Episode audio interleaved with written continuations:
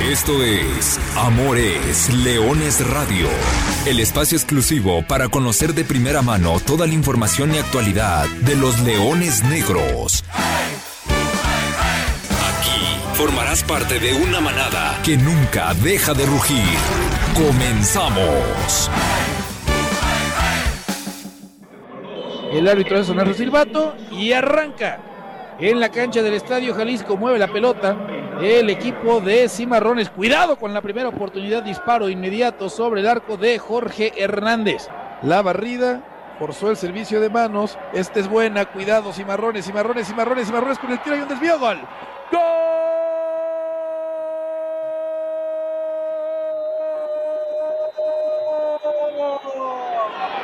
Cimarrones.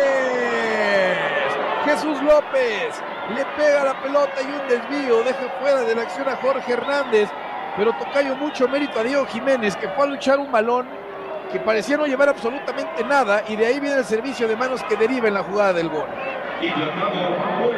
Todo el mérito en esa jugada, vaya, todo el mérito de ir a pelear, de no dar por muerto una pelota al minuto 45, cuando no pasaba nada en el partido. Y luego muy bien lo que hace Jesús Francisco López García Toca la pelota es Joaquín Hernández. Hernández. Uy, qué bien la armaron, qué bien la armaron. Es la jugada de Vallejo. No alcanzó a llegar Villalobos. Le entró de pierna derecha Tocayo. Me da la impresión que si le entra de pierna izquierda cantábamos el empate. Un segundo tarde. Recorrió bien la portería Espinosa, Cisneros con Jiménez, Jiménez, Jiménez, Jiménez, Jiménez, Jiménez, gol. ¡Gol!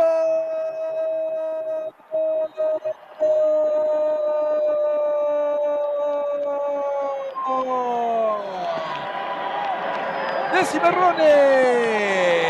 Le sale el cambio muy bien, muy, pero muy bien a Roberto Hernández, porque la asistencia es justamente de Daniel Cisneros, el hombre que entró hace algunos instantes por Francisco Acuña. Y esto, esto está 2 por 0 cuando tal vez peor la pasada Cimarrones.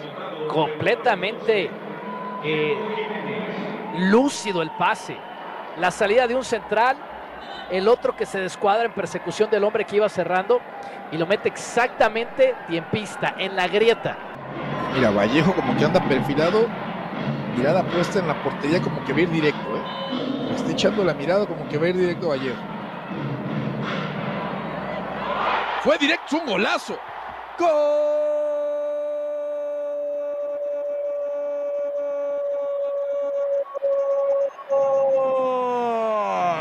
De la UDG. Se animó Miguel Vallejo a ir directo a portería. Es un golazo el del camiseta número 11 y tendremos un gran cierre de partido. Sí, juega el poste del guardameta, entendiendo que la barrera tiene que cubrir el primer poste. Va y reta entonces por el otro costado. Le sale perfecto. Gavino Espinosa es que lo leyó perfecto Espinosa porque ve la ubicación del guardameta y sabía que si la ponía en ese ángulo, va tan angulado el balón que pega en la parte lateral de la red, Gavino ni, siquiera podía participar en la jugada. Se lanza desde donde está y la pelota va bien angulada. Pero coincido contigo, Tocayo. O sea, ahí sí que va a abrir la pelota hacia la izquierda, que alguien mete el balón al área. Última oportunidad, va a llegar el centro, el servicio. Cuidado, la pelota sigue viva. Si Marrones aleja el balón. Cimarrones aleja el balón y en este momento Tocayo finaliza el compromiso. Sufrió Cimarrones, pero se lleva la victoria 2 por 1.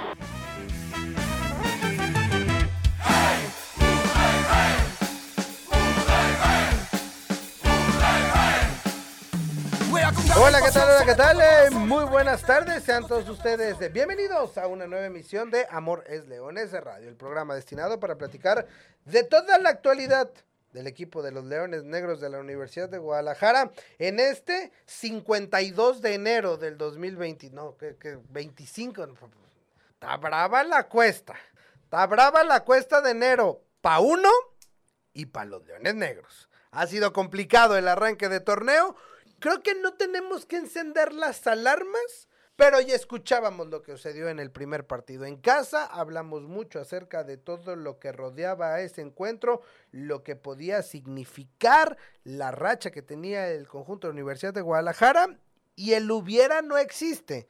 Esa racha debería de seguir vigente. Pero el partido de la jornada 1 no se jugó. Ya sabemos por qué. Ya no voy a empezar a pelearme hoy otra vez en este programa. El debut en Cancún dejó buenas sensaciones, aunque te fuiste dos veces abajo en el marcador. Y ahora, en esta jornada 3, segundo partido de los Leones Negros en su debut, el miércoles pasado en el Estadio Jalisco, pues se sufre la primera derrota del torneo. Ya se empató, ya se perdió, pero si la cuesta está brava, el partido que le resta en este mes de enero al equipo de Universidad de Guadalajara será en condición de visitante el día de hoy enfrentando al super, bueno, ya no super líder, pero al líder invicto subcampeón de la Liga de Expansión Celaya. Y por si fuera poco, la próxima semana hay que volver a salir para visitar a los correcaminos en Ciudad Victoria, Tamaulipas. Así que el panorama, panorama luce complejo. Será hasta la segunda semana de febrero cuando las cosas y el equipo de los Leones Negros pueda volver a presentarse en el Estadio Jalisco. Así que hay muchos temas de qué platicar. Hay que analizar qué pasó, por qué perdieron los Leones Negros el miércoles pasado y qué nos depara para este encuentro. Pero si la cuesta es mucha, pues también habría que platicar de la actualidad del equipo de Liga Premier, que también después de tres jornadas no ha tenido el mejor de los arranques.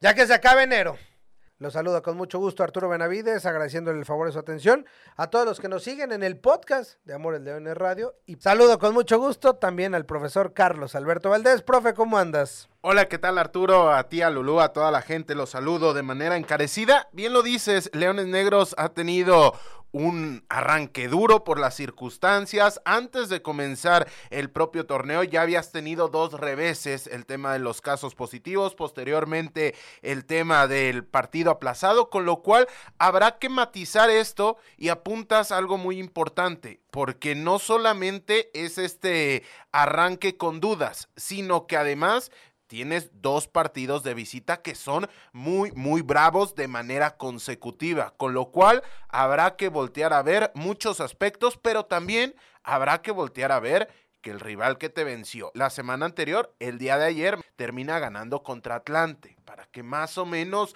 no encender las alarmas y siempre poner todo en su justa medida y dado a quién te estás enfrentando. Y es lo que vamos a intentar hacer en este programa.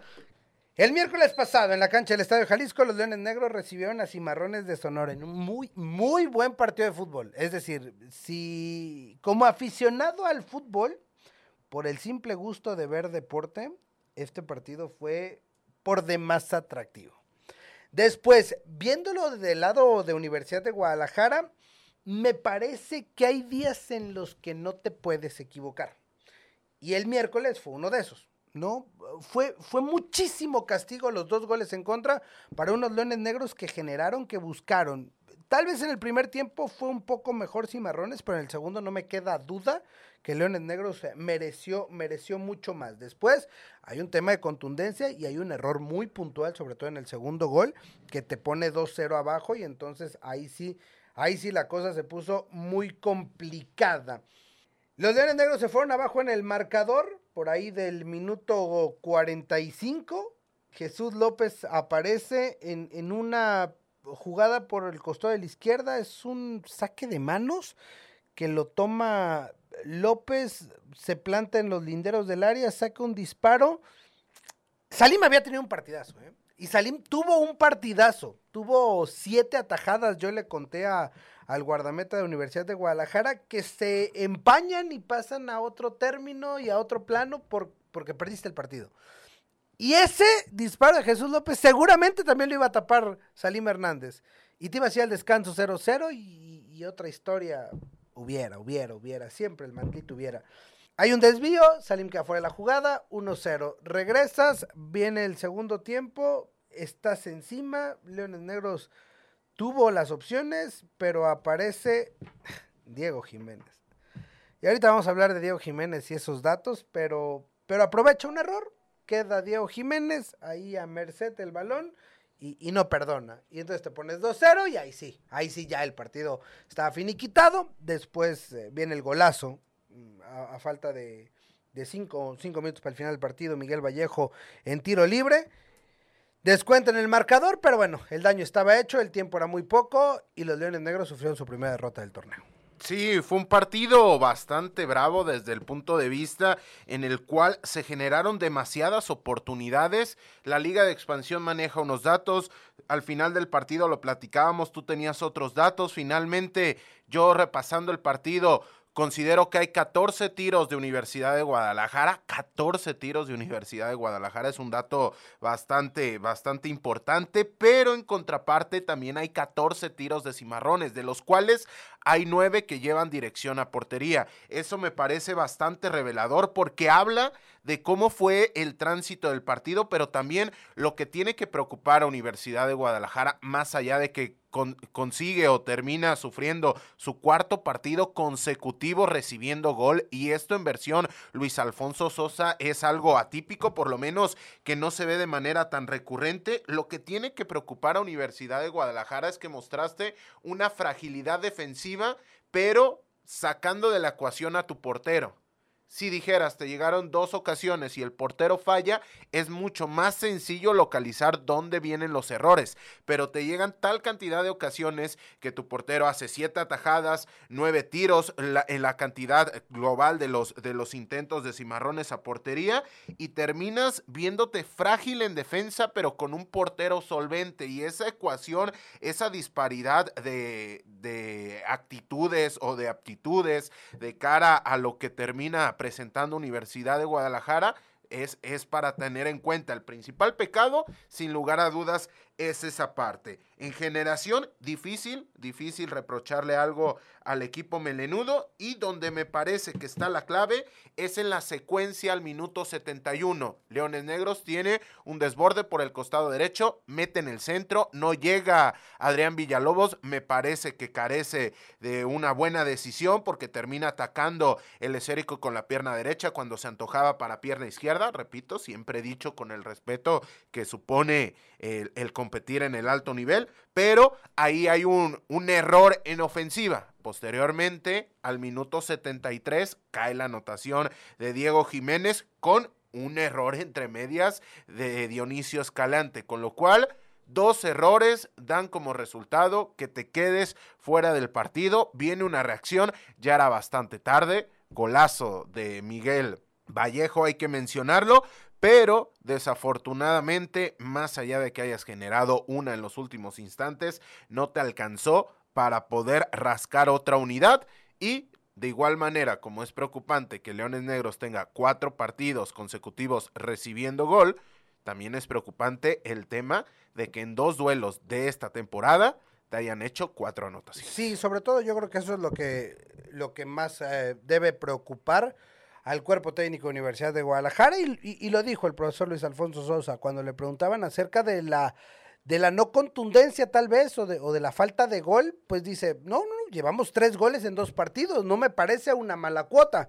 Lo que sí es una pésima cuota es tener cuatro goles en contra en dos partidos. Y eso, vaya, vaya, es un tema nada agradable porque, para poner un ejemplo, el torneo pasado tuvieron que pasar siete juegos para que UDG recibiera cuatro goles. Es decir, cuatro anotaciones a estas alturas son el 30% de los goles en contra que te hicieron el torneo pasado.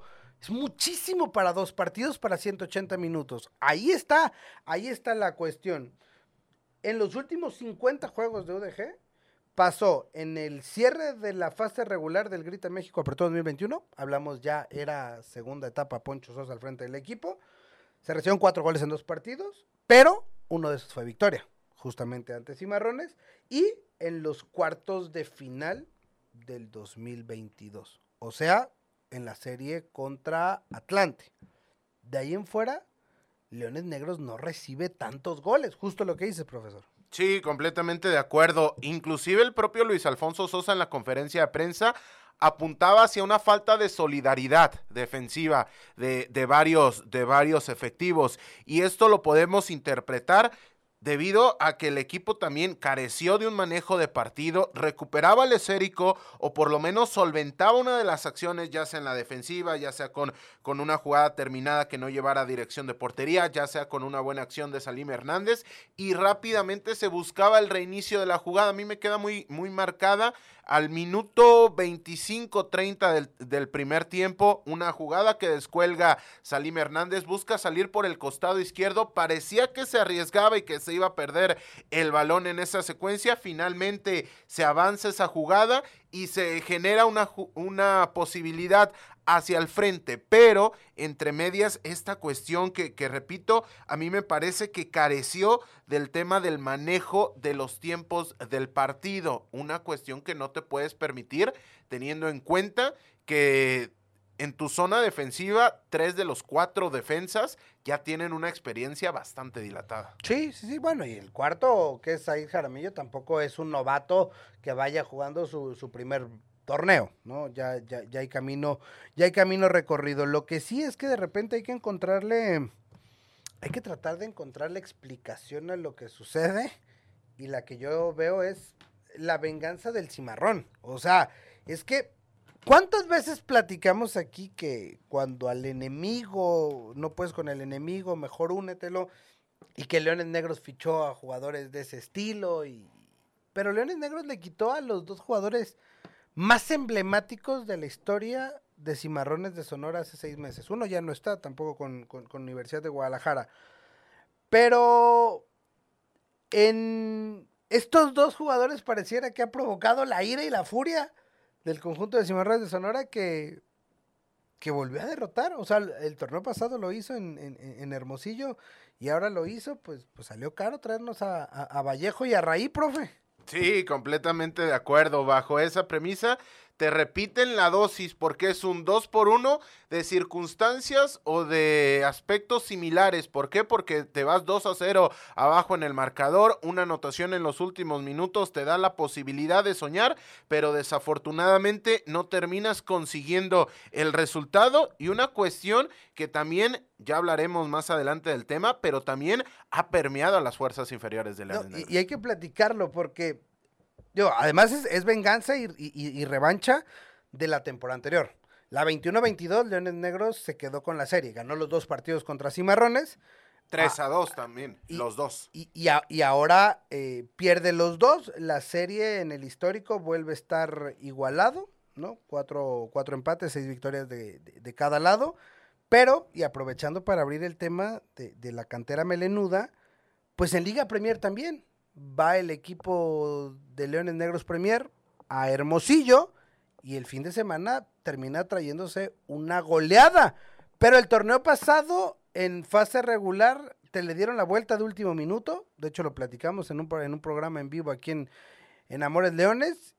Y en la liguilla, en la semifinal, también Cimarrón es el que te saca en la liguilla de filiales. Sí, prácticamente fue, quitemos el prácticamente, fue arrollador, más allá de que competiste en la vuelta de la Liga Premier, ya, ya está muy cuesta arriba el tema de la eliminatoria, pero sí es revelador cómo se ha acrecentado en este año futbolístico el dominio de, de Cimarrones y también hablábamos de que Roberto Hernández era de los poquísimos técnicos que tenía el enfrentamiento directo ganado frente a Luis Alfonso Sosa, hoy acrecenta a dos victorias más. La diferencia solamente era de una, pero dado este resultado, Roberto Hernández, que lo dicho es, es, de lo mejor, me parece que está ahí con Alfonso Sosa, también con el tema de Mario García, Francisco Ramírez, de lo mejor sin lugar a dudas de la Liga de Expansión.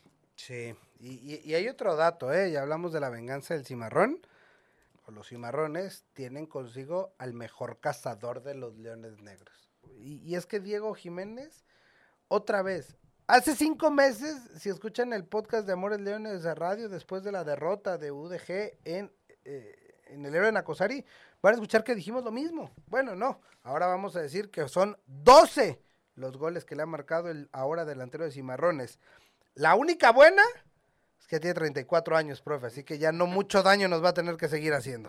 Y que cada vez eh, el tipo a mí me a mí me cuesta trabajo creer cómo en la liga de expansión, este biotipo de futbolista no solamente termina siendo determinante, sino que termina aumentando lo que, bajo mi punto de vista, sería una cuestión en deprimento, que es hablar del peso del jugador, el peso corporal, el peso físico que le resta ritmo, que le resta eh, un poco de velocidad, que le, que le resta cuestiones físicas muy marcadas y aún así, este biotipo de futbolista le hace mucho daño a Leones Negros. Termina siendo un sistema replicado por bastantes equipos y un Diego Jiménez que vamos a ver si no hace la de Roberto Nurce, porque Nurce se fue a los 37, 38 años. Bueno, y por si fuera poco, ya para terminar con los datitos, los cimarrones volvieron a terminar una buena racha de los Leones Negros. En agosto, el partido del héroe en Acosari, los sonorenses acabaron con el invicto de ocho meses, o lo que era lo mismo, nueve partidos de fase regular sin derrota jugando como visitantes. Ahora, los de Sonora le pusieron fin a ocho partidos inaugurales, o sea, cuatro años de su primer partido en el Estadio Jalisco sin derrota. Desde el clausura 2019, los Leones Negros siempre habían sumado en su primer partido en casa hasta el miércoles pasado y quién sabe si siguiera viva esa racha, si la cancha no nos hubiera, nos hubieran dejado jugar. Pero, pero esos cimarroncitos, piedrita, piedrita en el zapato, los, los tendremos que empezar a catalogar ya, profe, como un estigma o, o simplemente cuestión de una temporada. Me parece que es una cuestión de la temporada, porque el conjunto de Roberto Hernández me parece que dentro de la baraja de equipos de la Liga de Expansión, individualmente tienen a unos de los mejores planteles y colectivamente están muy bien trabajados. Lo decíamos en la previa, las capacidades que tiene para acceder a las anotaciones, el caso de Jiménez, la llegada de los volantes de segunda línea, el, poderío que tiene a balón parado Exxon Torres, también eh, individualidades determinantes y autosuficientes como lo es el caso de Francisco Acuña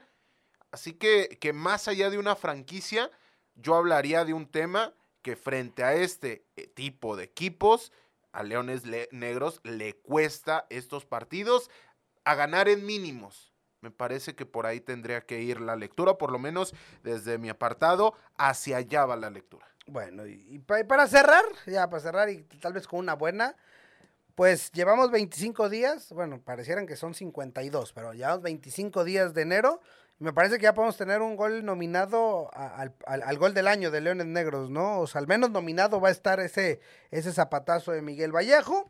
O sea, lo bueno, ya tenemos un muy buen gol. Lo malo es que por primera vez uno de los siete goles de Vallejo no sirve para nada. O sea, no ayuda a sumar puntos, vamos. Los seis anteriores habían ayudado a sacar empates o, o victorias, algo que pues no sucedió en esta ocasión. Y pues la buena o la positiva o una que nos deja pensando eh, ese saborcito dulce en la, en la boca, es que los Leones Negros tienen pegada en tiros libres. O sea, puede ser Jairo González con la zurda, puede ser Miguel Vallejo y hasta Martín Galván. Así que, pues eh, los tiros libres se convierten en una buena arma, parece ser, para, para el equipo de la UDG.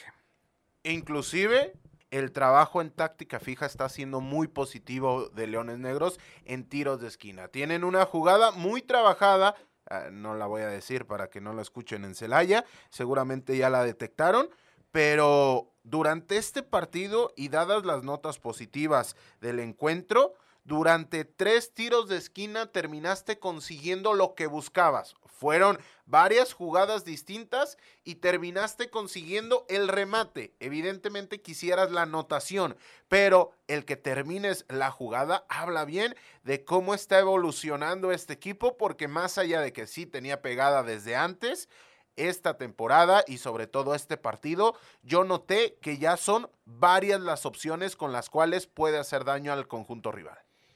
Bueno, ahí está. Cerramos el capítulo de la jornada 3. Y no sé si es bueno abrir el de la jornada 4. Tenemos que hablar porque esta tarde, a las 5 de la tarde, este miércoles 25 de enero, los Leones Negros se meten al Estadio Miguel Alemán Valdés en Celaya, Guanajuato, para visitar a unos toros que quiero abrir con esto. No son imbatibles en casa. No son el equipo perfecto.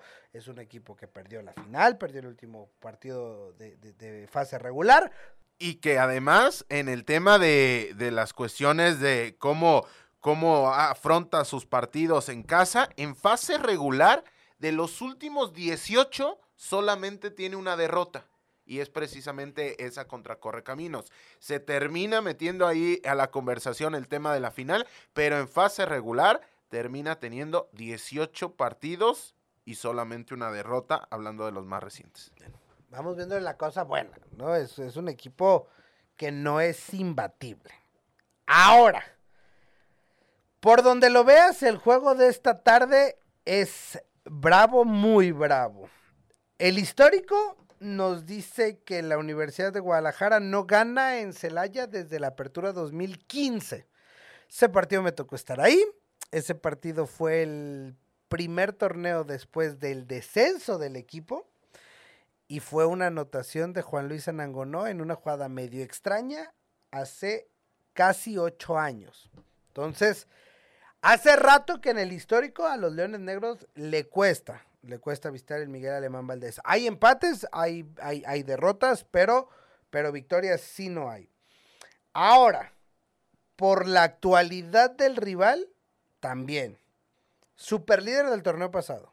Invicto superlíder hasta ayer en este torneo y último subcampeón de la Liga de Expansión.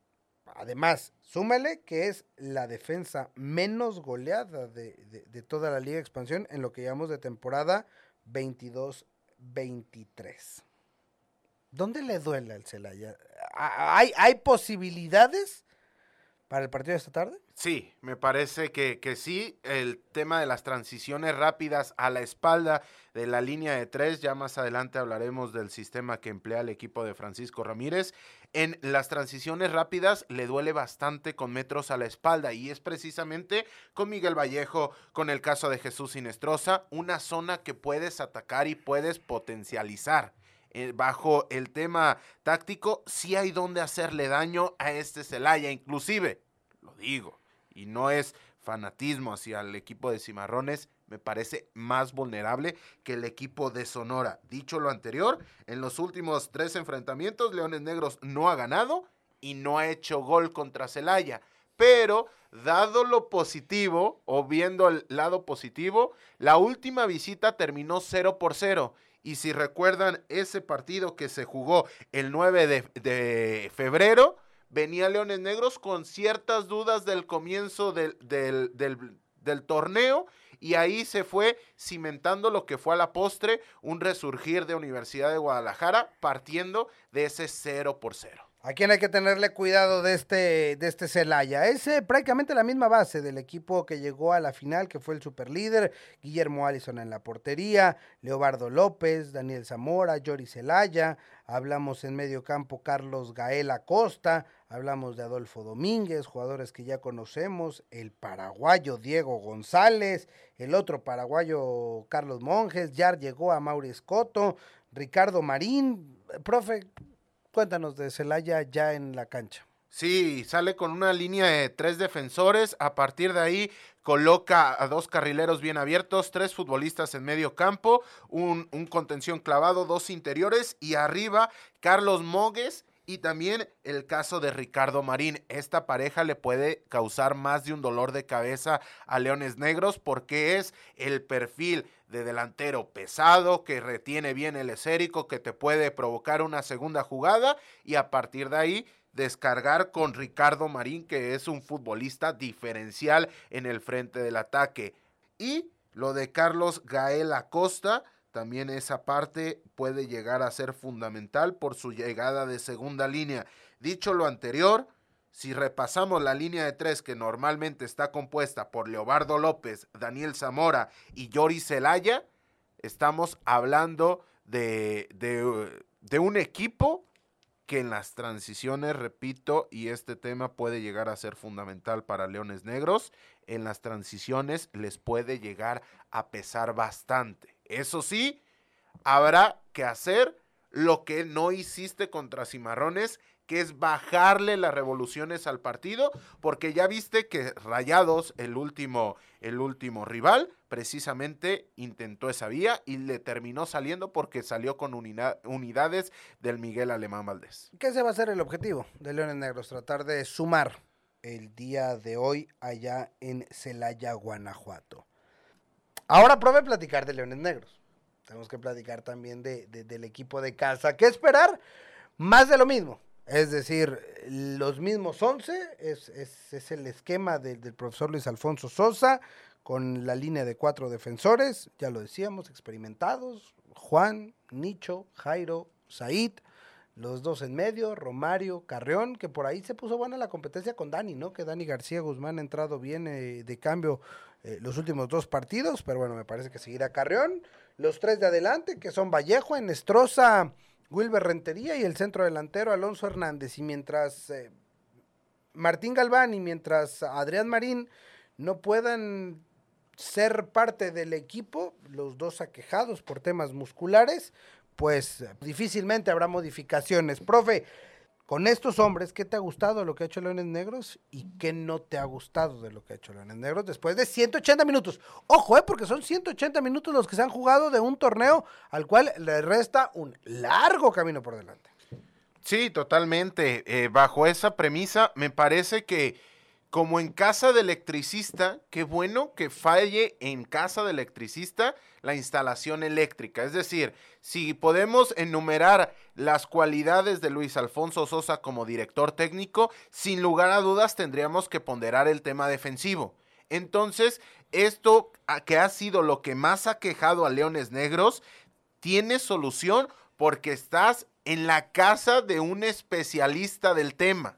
Habrá que ajustar el tema eh, de, del armado propiamente, no solamente de los nombres, sino también afinar el tema de los recorridos, afinar el tema de los seguimientos de la marca, etcétera, etcétera, etcétera. Pero es una cuestión que se puede trabajar y que se va a mejorar. Bajo esa premisa, me parece que Leones Negros está adoleciendo no de lo más sencillo, pero no de lo más complejo que es generar. Si el equipo no generara, si el equipo no produciese, ahí sí habría que voltear a ver qué tienes más abajo, cuáles son tus opciones y comenzarías a, ver que la lesión de Galván, la lesión también de Marín pudieran llegar a pesarle de más al equipo. Dicho lo anterior, lo, lo negativo o lo que deja deja la sensación de mejora de área de oportunidad es el tema defensivo, sobre todo de cara, y podemos meter ahí el nombre de Alejandro Carreón, que tiene que recobrar